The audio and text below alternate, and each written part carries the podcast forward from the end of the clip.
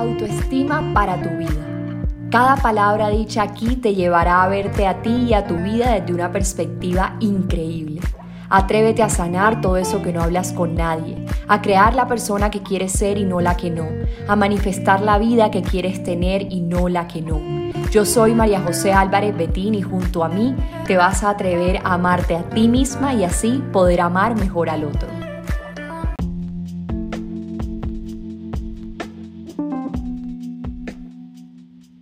Buenas, buenas, qué felicidad me da saludarte en este episodio de Autoestima para tu vida, qué emoción, porque tengo un tema, yo por lo general todos los temas de este podcast los tengo establecidos con mucho tiempo de antelación, ya tengo por lo menos 20 temas para el podcast de cosas que se relacionan con mi vida, con mi experiencia y que me piden ustedes, pero este tema me surgió, estaba escuchando una entrevista que le hacía Álvaro Rodríguez, una persona en Colombia que habla de finanzas, y él le hacía una entrevista a Juan Manuel Barrientos, creo que es el apellido, él, es el creador del restaurante El Cielo, si no lo conoces, es un restaurante de experiencias, comida molecular y que ha llegado muy lejos, le ha ido muy bien, creo que él como chef está entre los 50 más importantes de Colombia, del mundo, de Latinoamérica.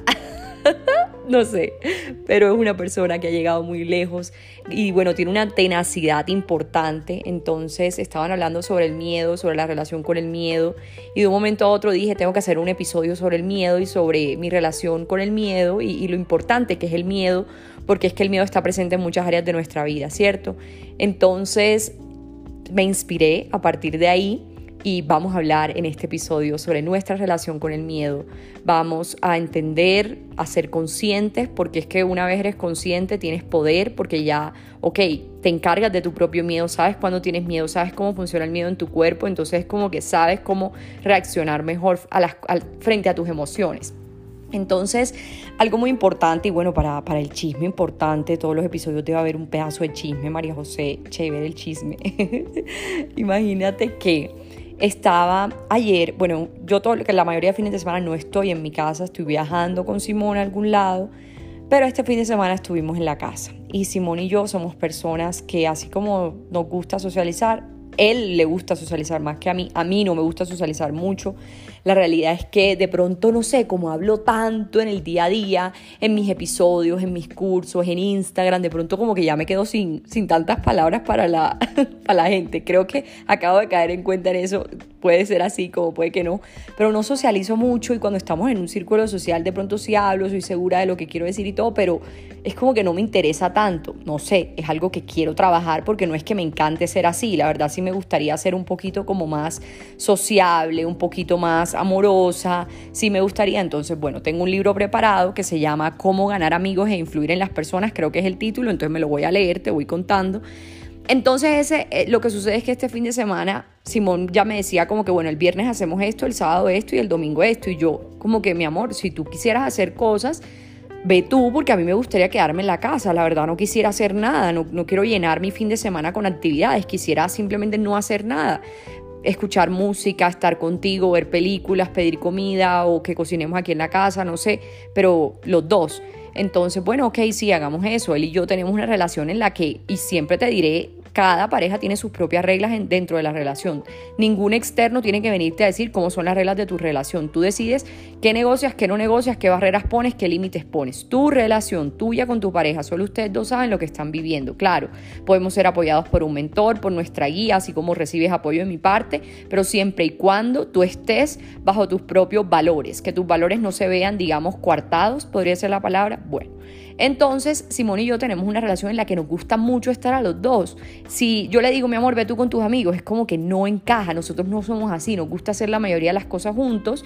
Y eso quizá tiene que ver con nuestro propio lenguaje del amor. Sabes que le recomendé un libro que se llama Los cinco lenguajes del amor, en el que aprendemos de alguna manera a transformar el amor y a, darle a resignificarlo de tal manera que nos permita entender que las necesidades que tengo yo en el amor no son las mismas de las que tiene mi pareja. Entonces, que es importante aprender a reconocer que somos diferentes y que cada quien tiene unas necesidades distintas según su lenguaje del amor y que entendiendo ese lenguaje del amor vamos a tener una relación mucho más sana.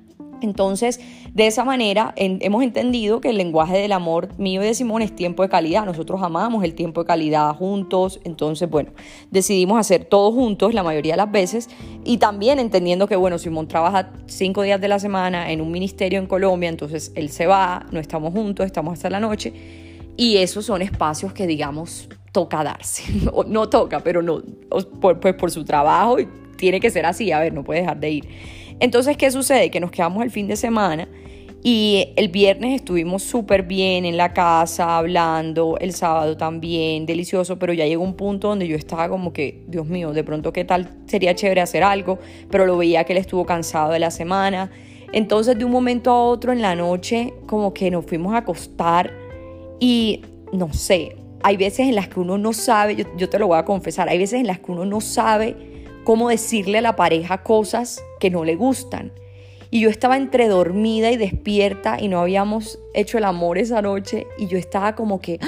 no lo hemos hecho, no me ha dicho, a mí sabe, él sabe que me gusta que me diga porque no me ha dicho, no sé qué. Y me entró una rabia horrible que, que me estoy desahogando ahora porque, a ver, no, no, eso no lo había dicho. Entonces me entró una rabia horrible y yo decía, ¿cómo le digo esto? ¿Cómo le digo, no me has hecho el amor? No hemos hecho el amor. Y sí, seguramente yo, María José, lo he dicho muchas veces así, pero quizás estoy en un momento del ciclo donde no me nacía decirle, sino como que esperar a que él lo hiciera. Y la verdad es que uno no puede esperar a que otra persona haga porque nadie es adivino, ¿cierto? Entonces yo estaba como con mi rabia y, como una niña chiquita, como literalmente chiquita, como que no recibo, pero también me callo y hasta que no adivines no se me quita la rabia. Literalmente así fue, hasta que adivinó más o menos y pasó. Entonces como que se calmó toda mi adrenalina interna. Pero era ese miedo a no decirle la cosa por cómo, cómo iba a quedar yo, pero ya después le dije, no, pues discúlpame, fijo, fue algo del ciclo, que no, yo soy una persona que yo digo todo, él y yo tenemos muy buena comunicación, pero como que pasó eso y eso me dejó conmigo misma como sintiéndome culpable, como por qué armaste, llenaste tu cuerpo de rabia por lo menos una, dos horas sin necesidad, simplemente lo hubieses dicho ya. Entonces me dejó conmigo como mal y, y al siguiente día me levanté así a pesar de que el sueño es, digámosle, un borrón y cuenta nueva, porque cuando tú te duermes es como que se te limpias tu cuerpo de pensamientos y sentimientos cuando duermes bien. Entonces digamos que a la mañana siguiente ya no te levantas con la misma negatividad ni la misma carga, pero aún así pueden quedar residuos, ¿cierto? Entonces yo quedé con residuos, pero aún así yo dije, no, voy para adelante, voy a estar tranquila, ya pasó, la rabia es necesaria a veces, el miedo también, pero tuve como una mala relación con mis emociones en ese momento y, escribí, lo que hice fue desahogarme, hablar con Simón y como tratar de reivindicarme, entonces pues, estar pendiente de él, qué quieres, qué necesitas, bueno, algo así. Pero ese domingo de pronto seguíamos cargados y yo estoy en, quizá en una etapa del ciclo, todavía no, no estoy tan clara en qué etapa estoy, no he buscado, pero ya voy a ir a ver. Y estoy en una etapa en la que seguramente estoy en la época de los límites. Entonces es en ese momento en el que ese domingo estamos hablando normal, de una situación normal pero yo ya le había preguntado a Simón como cinco veces antes el tema y ahora vuelvo y le pregunto y me dice, no, es que ya eso no se puede. yo, mi amor, pero te había preguntado cinco veces y me habías dicho que sí se podía, ahora me estás diciendo que no y me cambias la cosa, o sea, me cambias el, el orden. Entonces, ¿qué me pasa a mí? Yo soy una persona psicorrígida, la verdad, tengo una psicorrigidez que trato de no, de no llevar al extremo porque no es sano, ¿cierto? Como en este caso, pero aún así a mí me gusta ser así. Es como que es un aspecto de mí que disfruto y que me trae más cosas buenas que malas, pero hay momentos en los que sí es necesario soltarla, como en ese momento en el que tengo algo establecido y se me sale un poquito del carril y es como por qué y entro como en una necesidad de controlar horrible, pero después digo suelta, suelta, cálmate y, y ahí está el trabajo interno, ahí es donde se ve. Entonces yo, Simón, pero no me dijiste, bueno, ahí empezó. Desde esa minucia, por decirlo así, no, eso mejor dicho. Simón me decía una cosa, yo le decía otra, el otro otra, de pronto se alzó la voz y, la, gritamos. Entonces yo dije, no, porque, porque estoy en esto que era, que era mi pelea en mis relaciones pasadas. Entonces como que le dije, dame un espacio, a mí me gusta mucho pensar que la relación cuando hay una, una pelea no necesitan resolverse enseguida. Simón es una persona que quiere resolverla enseguida, yo quiero, dame un espacio, mi vida, porfa. Entonces él es como que no enseguida y yo le digo, pero es que si lo hacemos de una, no vamos a resolver porque estoy con las emociones en el lado primitivo. Entonces, dame un espacio, entonces me encerré en el baño, bueno, no, no digamos me encerré, eso suena horrible, pero sí me puse como a hacerme el pelo, arreglarme, respirar y, y bueno, él, él entendió un poco, yo entendí, lo entendía él, él me entendió, pero sí tuvimos como esa discusión y esa discusión me hizo como que, Dios mío, la relación con las emociones. Después de una discusión, después de una rabia, uno queda como con el sinsabor de por qué me di eso a mi cuerpo, por qué no me regalé más bien una buena emoción, sino que me quedé en el resentimiento, chum, chum, bueno, todas esas cosas.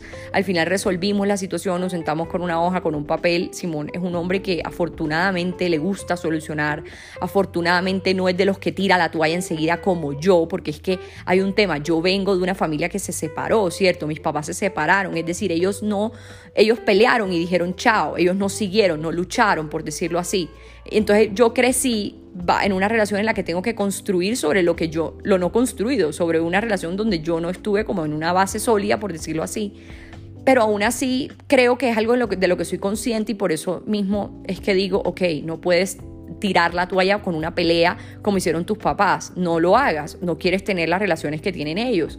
Quieres tener una relación sana. Entonces sí, esa es como mi reflexión en ese momento y, entonces nos sentamos con una hoja, con un papel y él es un hombre así, sus papás llevan muchos años juntos, tienen una buena relación. Entonces creo que ese, esa compenetración es importante y esa conversación de, mira, mis papás, vengo con este patrón, tú vienes con este patrón, es importante reconocer eso para saber con qué, con qué tenemos, con qué andamos, con qué es qué es lo que tenemos aquí para saber manejarlo, ¿cierto? Literalmente tú para poder tener más plata o mejorar tus finanzas, tienes que aprender a administrar tus finanzas.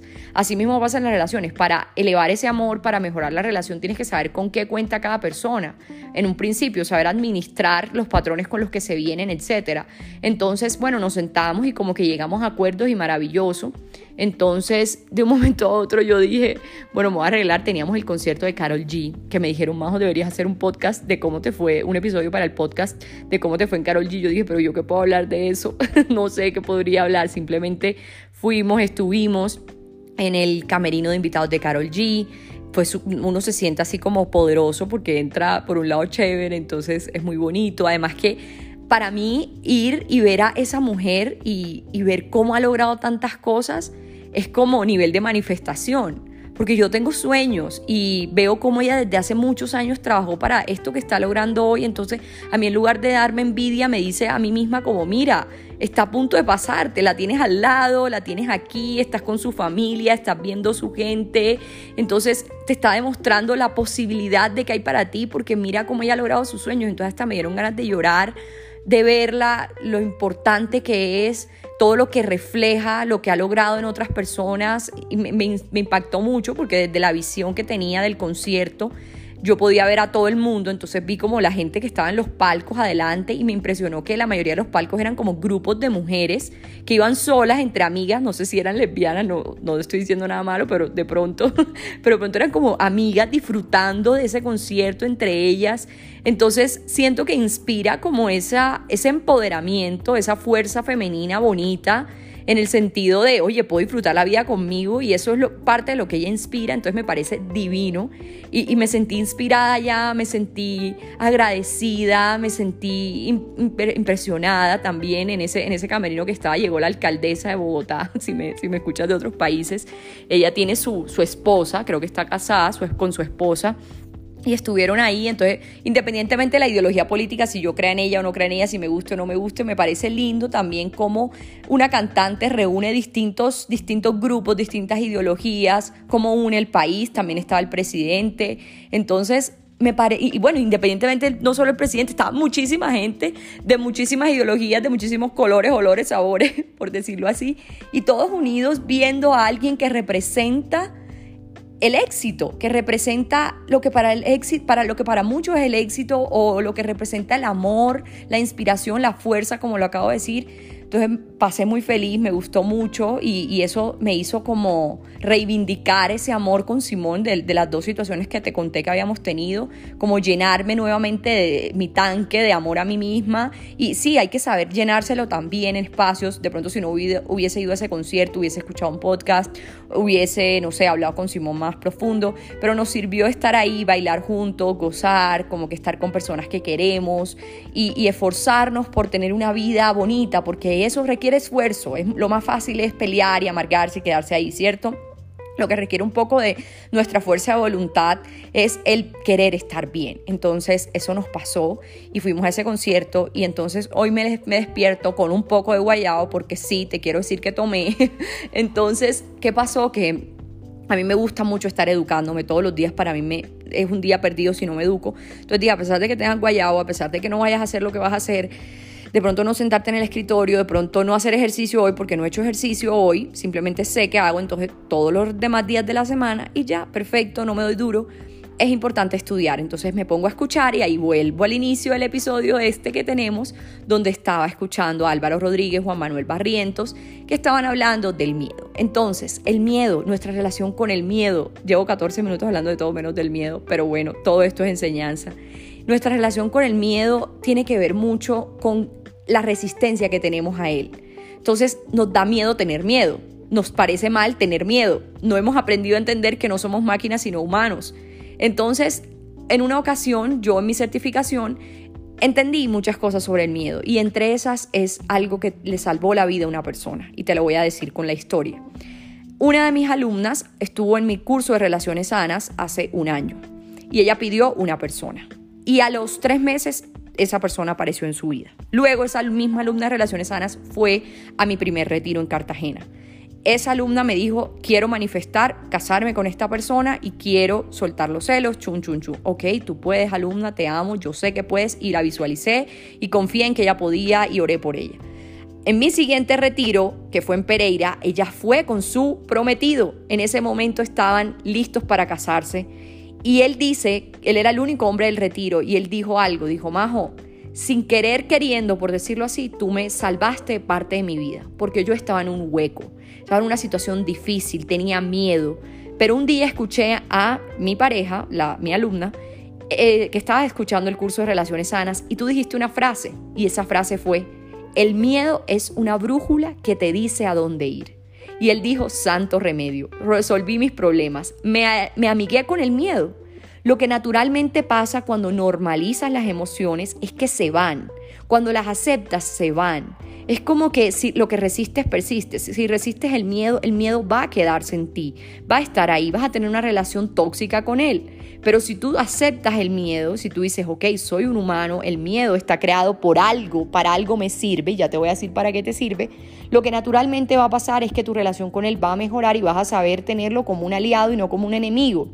El miedo nos prepara, literalmente nuestra bioquímica nos prepara para que sepamos reaccionar mejor frente a las circunstancias literalmente el miedo te aumenta la adrenalina, te aumenta el cortisol, entonces te prepara para una batalla. El miedo te ayuda a que de pronto no hagas una cosa, no hagas otra, a que tomes de pronto una mejor decisión. El miedo es tu amigo. El miedo llega como un aprendizaje. Todas las emociones traen un aprendizaje. Entonces el miedo tiene un aprendizaje muy importante y es aprender a creer en ti. Y el miedo cada vez que viene, viene para que tú seas más fuerte. El miedo literalmente es como el semáforo que está, el los semáforos nunca están en rojo solamente a menos que se dañen, ¿cierto? Entonces digamos que el, miedo llega, chun, se pone el semáforo en rojo, luego pasa amarillo, luego pasa verde y te dice arranca que tú puedes con toda. Digamos que esos son los, ese es el proceso del miedo. Llegar, decirte para, detente, prepárate en el amarillo, como que toma la acción que vas a tomar, verde, dale que tú puedes. El miedo no llega a detenerte, el miedo llega a decirte para dónde tienes que ir. No, majo, es que me da miedo tener una relación porque qué tal que me quede sola porque qué tal que me de, sean infiel. Adelante, arriesgate, estás en el botón, ¿cómo se dice? En la luz roja, vete ya, ya llegó la verde, adéntrate. No más, es que me da miedo lanzar mi emprendimiento porque qué tal que fracase. Lanza tu emprendimiento. Me da miedo decirle que me gusta, ve y dile que me gusta, que te gusta. Me da miedo hablar en público, vaya y hable en público. ¿Por qué? Porque es que el miedo te prepara para la acción. Sin el, sin el, reconocimiento de ese miedo, tú no dirías, puedo hacer esto. El miedo te da fuerza por detrás. El miedo es una brújula que te dice a dónde ir y solo aceptándolo vas, vas a saber relacionarte con él. Es más, ahora sí me dices, Majo, pero ¿qué herramientas me puedes dar para mejorar esa relación diariamente? Mira, el miedo son voces internas. Empiezan a hacer interpretaciones que tú tienes sobre la vida porque escuchaste una tía, una prima, una serie, una película, una novela mexicana, no sé. O te pasó algo en el pasado. ¿Cómo se resuelve el miedo con meditación? Todos los días de tu vida levántate y si no tienes tiempo de pronto de sentarte en el sofá y poner las piernas rectas y la columna y simplemente concentrarte en tu respiración y decir yo estoy libre de miedo, en tu ducha, mientras te estés bañando, empieza a decirte estoy libre del miedo, sé relacionarme con el miedo, gracias al miedo por llegar, imagínate cómo tu, la ducha limpia tu cuerpo el miedo, haz ese tipo de cosas. Pregúntate por qué se me hace fácil vivir una vida con el miedo como mi amigo. Empieza a cambiar de lenguaje y empieza, y empieza a cambiar la forma como hablas del miedo contigo. Empieza a cambiar la forma como le hablas al miedo cuando llega. No te asustes, que el miedo no te asuste, que el miedo lo que sea es tu activador de fuerza, que se convierta en tu activador de fuerza. Entonces, ¿qué haces? Esa meditación. Empezar a meditar, a creer en ti. Todos vamos a tener miedo. El miedo va a ser, digamos, una, es, es parte de la naturaleza humana, siempre va a existir en todas las áreas de nuestra vida y qué bueno que exista porque nos hace humanos. Pero hay una frase que era la que decía Juan Manuel Barrientos en el, en el, episodio que estaba escuchando. Él decía, una frase fea, pero que es real, decía, ¿cuál es la diferencia de una prostituta de 50 mil pesos y una de 50 mil dólares? Entonces decía, ¿cuál es? Que cree en sí misma, que a pesar del miedo tiene confianza en sí misma. Entonces, a pesar de cualquier miedo que tú tengas como ser humano, y puede que esta frase sea muy fea, se trata de creer en ti y de saber que el miedo no llega a detenerte, el miedo llega a de verdad ponerte la luz roja un momento para, stop, habla conmigo, el miedo te dice, llega, hablemos un ratico, en, el, en, el, en la luz amarilla están hablando un rato y en la verde ya se va y tú arrancas. Y así cada vez que llega lo que va a pasar es que vas a llegar más lejos, vas a cruzar más semáforos y cuanto más haces lo que te dé miedo, más disminuyes la voz interna que te dice no puedo y más aumentas tu autoconfianza, más cumples tus propios acuerdos, entonces más lejos llegas en la vida. Tu relación con el miedo debe ser como tu relación con la felicidad. La felicidad llega y la gozas y luego se va. Entonces así mismo debe ser tu relación con el miedo. Llegas, hablas con él y se va y echas para adelante. Entonces, ¿qué acuerdo tienes contigo ahora? ¿Cómo puede ser a partir de hoy tu relación con el miedo? ¿Cómo puedes empezar a hacer lo que te da miedo? ¿Qué pequeño paso de acción puedes tomar? En, la otra, en el episodio anterior te dije, si miras la montaña, si miras el Everest a la cima, no va a ser fácil que arranques porque la vas a ver muy alto. Pero si miras el primer paso que tienes que dar, vas a empezar a hacerlo. Entonces no mires lo más grande, empieza a dividirlo en pequeños pasos y tómalos. Tómalos porque yo te aseguro que del otro lado del miedo está tu máximo poder, está tu fuerza mayor y yo sé que tú puedes porque si yo con todos los miedos que he tenido yo lo hago, a mí cada vez que me da miedo algo yo digo, ay, fue madre, María José, olvídate que lo vas a hacer, ahora lo haces, mijitica. Literalmente así me hablo, porque es que yo me quiero regalar eso, me quiero regalar fuerza, me quiero regalar poder, quiero llegar cada vez más lejos en mi vida porque me lo merezco, porque me amo y me regalo eso. Ámate tú y regálate eso también. Entonces se aproxima nuestro primero de junio, el anuncio especial de lo que te tengo preparado hace mucho tiempo, hace dos años, algo exclusivo, completamente limitado. Y la realidad es que no lo voy a contar tan fácil, jaja, me va a hacer la difícil. Entonces, y es chévere también para que vean que no es algo para todo el mundo, es algo exclusivo. Entonces, ya sabes que si quieres tener información más de cerquita, en arroba María José Álvarez, ven Instagram, me pones la palabra anticipado y yo voy a estar pendiente de ti y el primero de junio te va a llegar ese anuncio tan especial. Te mando un abrazo enorme, todo mi amor y nos vemos en un próximo episodio de Autoestima para tu vida.